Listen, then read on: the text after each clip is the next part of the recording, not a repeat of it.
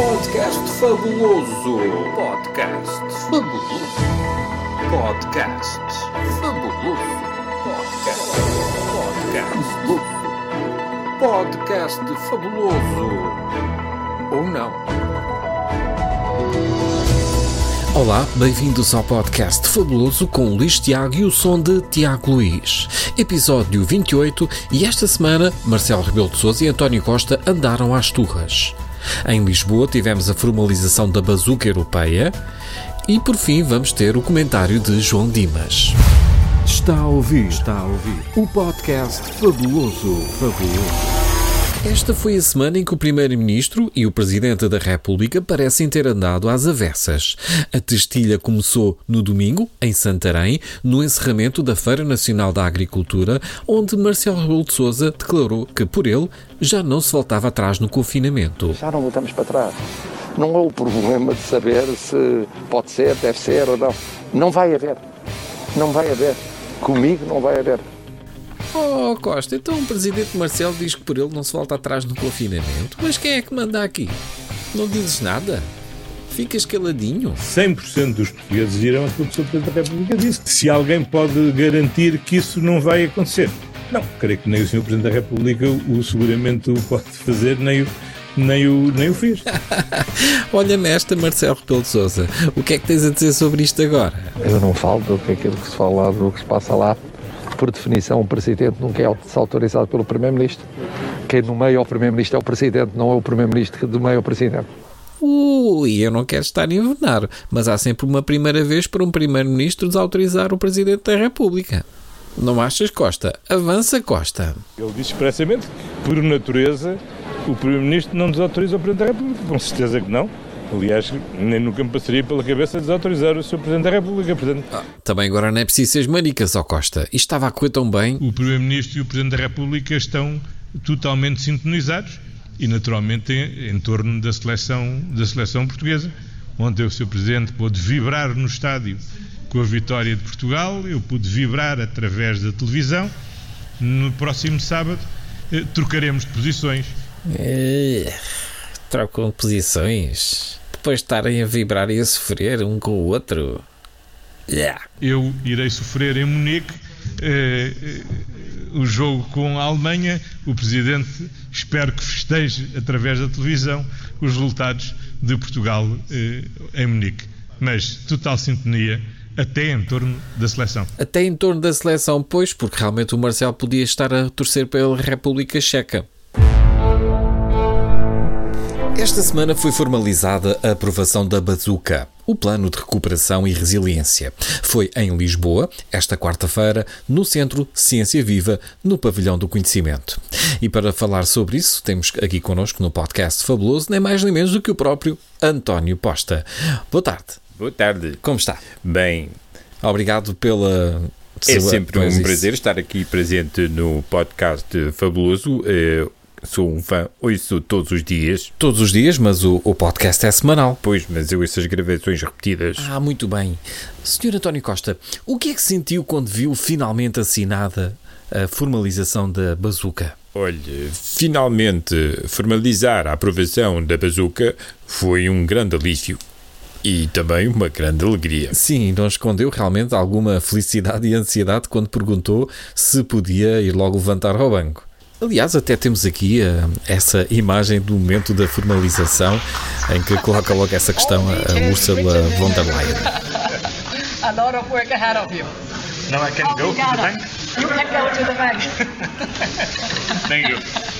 Sim, sem dúvida. Foi momento engraçado em que a Úrsula perguntou-me, disse-me, eh, muito trabalho pela frente. E eu respondi, muito trabalho. O que é saber é quando é que vou buscar o. o- quando é que posso ir ao banco. E, e é verdade. Ah, nós queremos, em Portugal, nós queremos é, é o dinheiro, o pilim. Não é? Sempre tivemos alguém que, que nos chafe. Uh, sempre foi assim, não ia ser agora que Portugal iria começar a, entre aspas, trabalhar.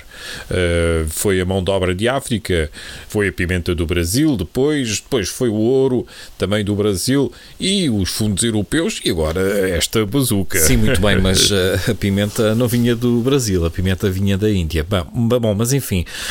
Um não acha, em todo caso, que o trabalho deveria ser enaltecido? Uh, tal, a von der Leyen até disse, com alguma razão, que tínhamos trabalho pela frente com, esta, com este plano de recuperação e resiliência. Uh, bom, vamos lá ver uma coisa.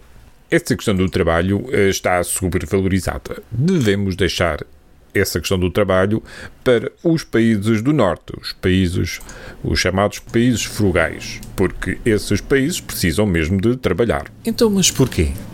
Bom, porque tratam-se de países de clima frio, uh, climas uh, úmidos e frios, e o trabalho nessas, nesses países é muito importante para se manterem aquecidos.